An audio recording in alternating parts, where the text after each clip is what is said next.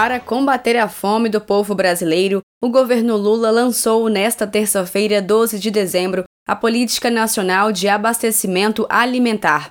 Essa política fará parte do Sistema Nacional de Segurança Alimentar e Nutricional.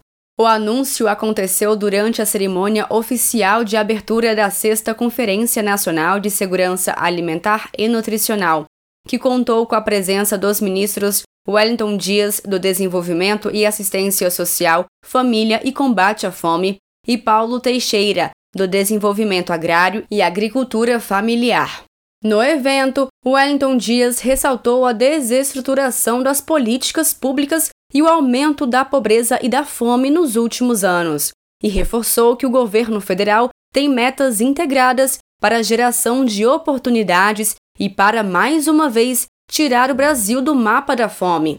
Dias disse, abre aspas, o compromisso do governo federal é que a gente cuide de quem passa fome e também abra oportunidades para cada vez mais reduzir a pobreza. Fecha aspas. O tema central da conferência é o cenário atual do Brasil e o abastecimento alimentar. Com Bolsonaro, mais de 60 milhões de brasileiros e brasileiras não têm acesso regular e permanente a alimentos, em quantidade e qualidade suficiente para a sua sobrevivência, e mais de 33 milhões de pessoas passam fome. Para o presidente Lula, é difícil compreender por que o Brasil, líder mundial na produção de proteína animal e o terceiro maior produtor de grãos, tem tanta gente sem ter o que comer. Em seus discursos, Lula reforça a prioridade de seu terceiro governo combater a fome. Então, qual é a explicação que um país que produz tudo como nós produzimos tem 33 milhões de pessoas passando fome? O problema não é falta de comida. O problema não é falta de plantar. O problema é que o povo não tem dinheiro para ter acesso à comida.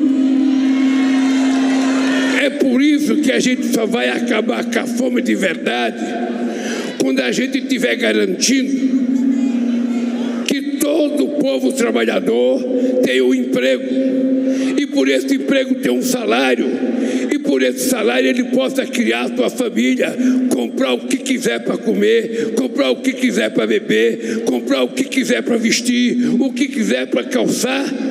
É esse país que nós temos que construir. Além da política nacional de abastecimento alimentar, o presidente Lula assinou outros dois decretos. São eles: o que institui a Estratégia Nacional de Segurança Alimentar e Nutricional nas cidades e o que dispõe sobre os princípios, os objetivos, os eixos estratégicos e as diretrizes que orientam as ações de promoção de alimentação adequada e saudável no ambiente escolar. O Brasil, com o presidente Lula e a presidenta Dilma, tinham tirado o Brasil do mapa da fome. Lembrou o ministro do Desenvolvimento e Assistência Social, Família e Combate à Fome, Wellington Dias, durante solenidade do Plano Brasil Sem Fome. O Brasil e o senhor deixou, quando o presidente com a presidenta Dilma, nós tínhamos tirado o Brasil do mapa da fome, tínhamos tirado o Brasil do mapa da insegurança alimentar e nutricional,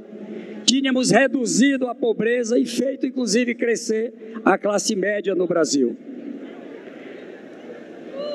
Em golpe, hoje certificado como golpe pelo próprio Judiciário, quando tiraram a presidenta Dilma, levaram o Brasil a um retrocesso.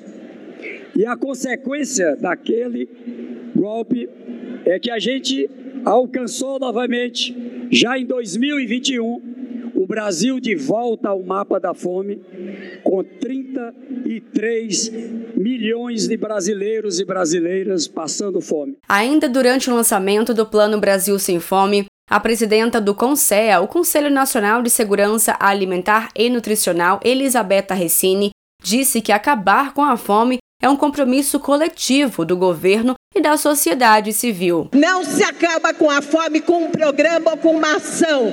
Se acaba com a, com a fome com um compromisso coletivo de governo. E não só governo federal, é governo estadual, é governo municipal. E nós, sociedade civil, temos a responsabilidade de acompanhar passo a passo todas as ações que estão nesse plano e em todas as políticas públicas. É a sociedade civil que garante a democracia, é a sociedade civil que garante o fim da desigualdade nesse país. Somos nós que fizemos virar o jogo, somos nós que votamos, somos nós que fomos lá e fizemos voltar um país democrático. De Brasília, Thaisa Vitória.